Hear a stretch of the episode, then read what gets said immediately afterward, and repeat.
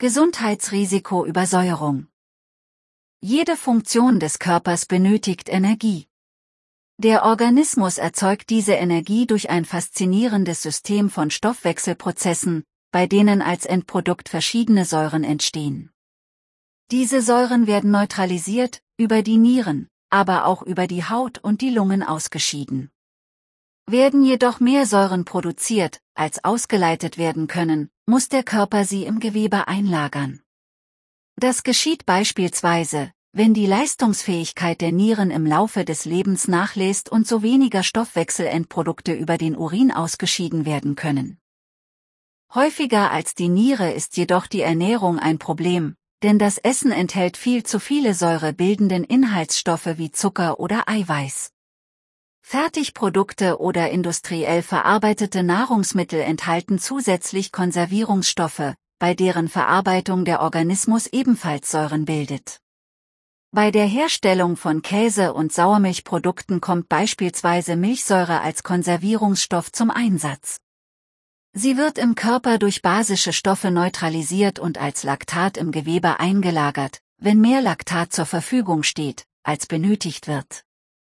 In Studien wurde festgestellt, dass Krebszellen Laktat als primären Brennstoff für ihren Stoffwechsel nutzen und die Bildung und Ablagerung von Laktat in der Umgebung des Tumors ein Umfeld erzeugt, das das Wachstum des Tumors und die Ausbreitung bösartiger Krebszellen begünstigt. Ist das Gleichgewicht im Säurebasenhaushalt wegen eines Überschuss an nicht ausscheidbaren Säuren gestört, müssen sie vor der Einlagerung ins Gewebe mit basischen Mineralien neutralisiert werden. Mit der Nahrung werden diese Mineralien jedoch häufig nicht in ausreichender Menge aufgenommen. Es muss dann auf die körpereigene Pufferspeicher in Knochen, Knorpel, Zähnen und Haaren zurückgegriffen und die dort vorhandenen Mineralien entzogen werden. Kommt es wegen unzureichender, einseitiger Ernährung über einen langen Zeitraum zum Abbau der Pufferspeicher, kann Osteoporose die Folge sein, weil das Kalzium aus den Knochen gelöst wurde. Nicht nur die Entmineralisierung der Knochen ist ein Problem, das mit der Übersäuerung entsteht. Damit unser Blut flüssig bleibt und ausreichend Sauerstoff transportiert werden kann, muss der pH-Wert vom Körper in einem basischen Bereich von 7,35, 7,45 gehalten werden. Gelangen Säuren in den Blutkreislauf, sinkt der pH-Wert. Es bilden sich mit Fettablagerungen an den Gefäßwänden und es entsteht Arteriosklerose. Wenn der pH-Wert auf 7,35 abfällt, verklumpen die roten Blutkörperchen, und es kann zu Thrombose, Schlaganfall oder Herzinfarkt kommen. Auch die Organe werden in Mitleidenschaft gezogen. Durch erhöhte Säurekonzentrationen kommt es zu Kristallbildungen und es entstehen Nieren, Gallen oder Blasensteine. Studien haben gezeigt, dass besonders die Nieren durch eine Übersäuerung geschädigt werden, und es zu einer verminderten Nierenfunktion kommen kann. Auch die Haut dient dem Körper als Ausscheidungsorgan für die Ausleitung der Endprodukte des Stoffwechsels. Als Schweiß werden nicht mehr verwendbare Reststoffe ausgeschieden. Steigt der Säuregehalt im Schweiß, wird die Haut im wahrsten Sinne des Wortes sauer und reagiert mit Entzündungen. Eine extrem unangenehme Form ist Neurodermitis. Linderung der Beschwerden kann mit einer basischen Hautpflege erzielt werden. Lange Vollbäder von drei Stunden täglich über einen Zeitraum vier, sechs Wochen zeigen sehr gute Erfolge bei der Behandlung der Haut, doch langfristig ist eine Umstellung auf eine basische Ernährung wichtig. Bewegungsmangel spielt ebenfalls eine große Rolle bei Übersäuerung.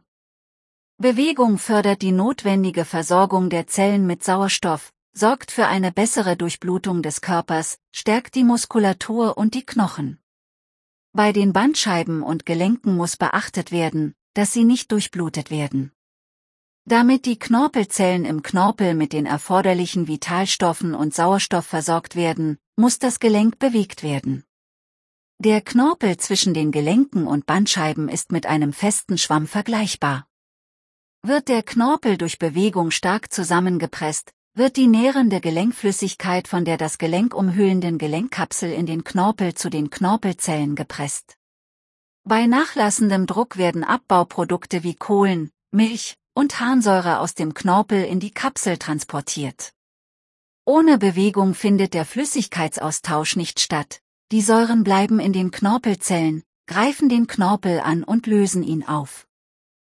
Entzündungen und Schmerzen sind die Folge, durch langes Sitzen wird die Durchblutung der Beine beeinträchtigt, und die Bänder und Sehen in der Kniekehle sowie die Hüftbeuger verkürzen sich im Laufe der Zeit.